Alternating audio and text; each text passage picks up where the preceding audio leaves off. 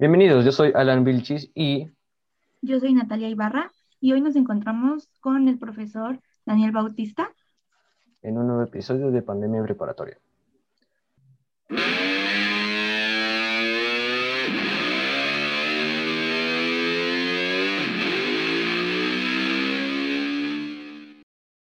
Em, ¿Le gustaría presentarse, profe? Eh, muchísimas gracias, chicos. Muchísimas gracias por la invitación.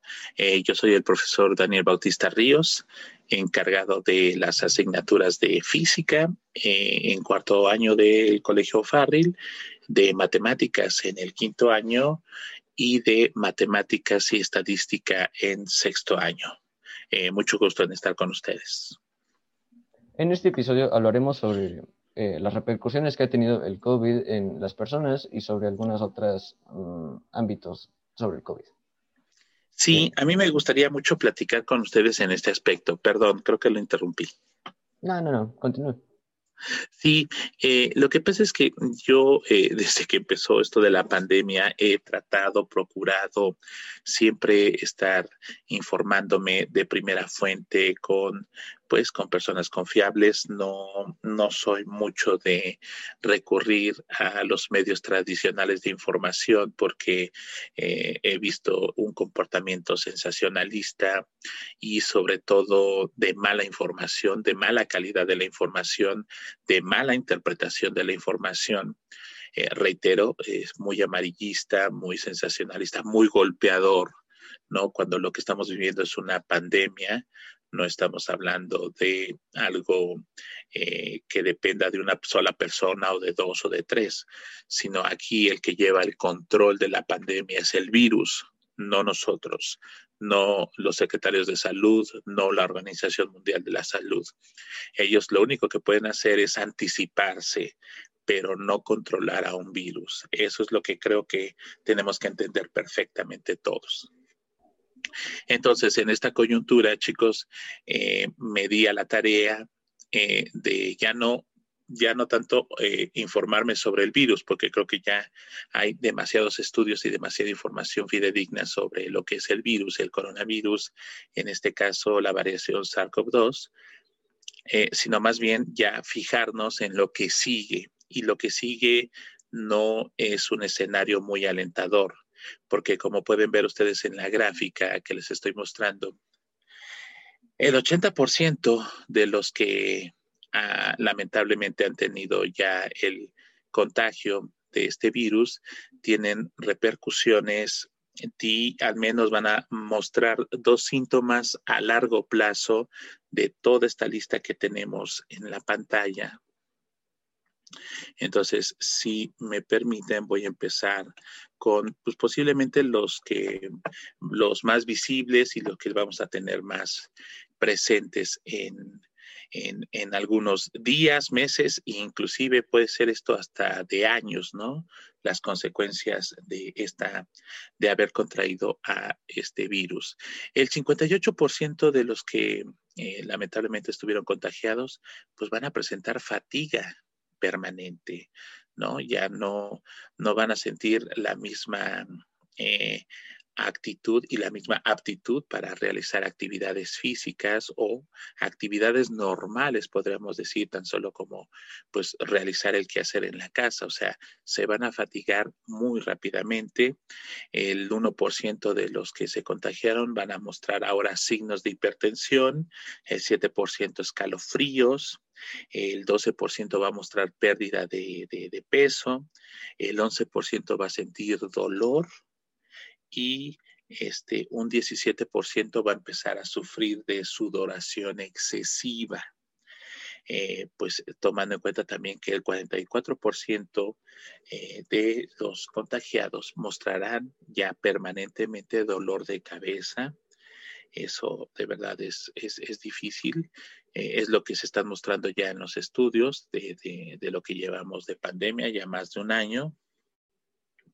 27% va a mostrar un trastorno de atención, el 16% va a tener pérdida, va a ir perdiendo la memoria, va a tener pérdida de memoria, el 13% va a tener ansiedad, el 11% van a mostrar signos de fiebre constantes, El 11% va a empezar a tener desorden de sueño, va a empezar a padecer mucho del descanso. Entonces, mm, el 8% dice ahí que es apnea de sueño. Bueno, la apnea es la es cuando la respiración, cuando estamos durmiendo y, y dejamos de respirar. Eso es una situación muy, muy, muy compleja, muy difícil. El 7%, vean ustedes, salud mental, o sea, va a tener muchísimas repercusiones. El 7% va a, tener, va a sufrir de salud mental. El 6% va a tener ya enfermedades psiquiátricas eh, en cuestión, por ejemplo, de lo que es nuestra fisonomía, el 6% va a empezar a mostrar ya permanentemente ojos rojos, el 23% va a empezar a perder el sentido del gusto, no en su totalidad, pero sí va, a tener estos signos. El 19% va, va, a tener una tos constante. El 21% va a tener eh, un aumento en la frecuencia respiratoria, o sea, también en la cuestión del corazón va a empezar a repercutir. El 16% dolor de pecho constante, el 19% ya dijimos que era tos, el 3% dolor de garganta también constante, el 3% que nos dice ahí, eh, que dice este sputum, eh, son flemas expulsadas por nuestros pulmones, que aparte de llevar un poco de moco, seguramente también llevará sangre o hasta pus. Entonces, creo que el, uso de los cubrebocas va a seguir siendo constante, al menos eh, en el transcurso en el que nosotros vamos a seguir ingresando. De este lado, vamos a tener el 10% de reducción de la capacidad pulmonar, eh, fibrosis pulmonar, 24% va a tener problemas para respirar, el 15% va a tener pérdida de audición, 16% náusea permanente, el 25% está experimentando pérdida de cabello. Entonces, híjole, está muy, muy, muy grueso este, este panorama, chicos. Eh, personas que también ya empiezan a eh, eh, tener un 12% de signos cutáneos, o sea, por ahí algún tipo de, pues, ronchitas, granitos, ¿no? vamos a tener por aquí dolor en articulaciones, eh, desorden digestivo, o sea, que va a ser muy, se, se, pone muy sensible el aparato digestivo, o sea que por cualquier cosa vamos a empezar a manifestar malestar estomacal, posiblemente algún tipo de diarrea. Entonces, chicos, pues, eh, pues ponerlos al día, como lo hemos platicado desde que nos conocemos, desde que empezó el curso, seguirnos cuidando. Esto no, no, no ha acabado no va a acabar en un mes ni en dos meses, no va a acabar porque vacunen a los profesores. Esto todavía tiene un camino un poco más largo. Vamos a procurar que sea menos eh, pues eh, eh, que sea menos la cantidad de personas que, que, fallezcan, pero pues es básicamente seguirnos cuidando porque no nada más es los 15 días que podríamos estar enfermos, sino lo que sigue, ¿no? Porque este virus está afectando a nuestro sistema nervioso sobre todo. pues básicamente es la información que vengo a proporcionarle, chicos. Si tienen ustedes alguna pregunta, con todo gusto.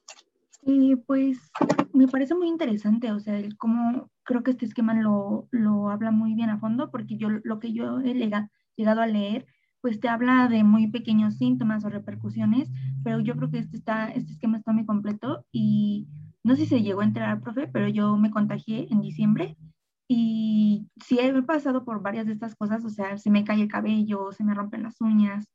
Eh, sí he tenido bueno, cuando me contagié me dolía la cabeza y yo creo que sí, aún todavía llego a tener momentos en los que me duele mucho. Y también mis papás, este, a mis papás les dolían las articulaciones. Eh, yo creo que no he volvido a dormir bien desde ese momento. Entonces sí es muy importante que la gente se siga cuidando y pues que se lo sigan tomando como algo serio porque no, no es una cosita chiquita y como pueden ver o pudieron escuchar, eh, trae muchas secuelas, muchas repercusiones y afecta totalmente todo tu cuerpo, desde tu salud mental hasta lo más mínimo, o sea, la pérdida de cabello, cosas así, aunque sea como algo mínimo, pues realmente te afecta, ¿no? Entonces creo que es, es, es información muy importante y pues muchas gracias, profe. No, al contrario, gracias también por compartirnos su, su experiencia. Afortunadamente, pues este, eh, está usted aquí con nosotros. Ahora hay que cuidarse más en este aspecto, hay que verificar qué se puede hacer para eh, ir disminuyendo estas consecuencias en, en las personas. Y pues eh, ahora sí que mi sugerencia siempre es apegarnos a la ciencia, no a, este, me dijeron o me dieron tal receta, sino siempre apegarnos a lo que nos dicen los verdaderos análisis científicos. Eh, eh, cualquier cosa estoy para servirle, chicos. Les agradezco. Muchísimas gracias. Y con esto concluimos este episodio de Pandemia Preparatoria. Hasta luego.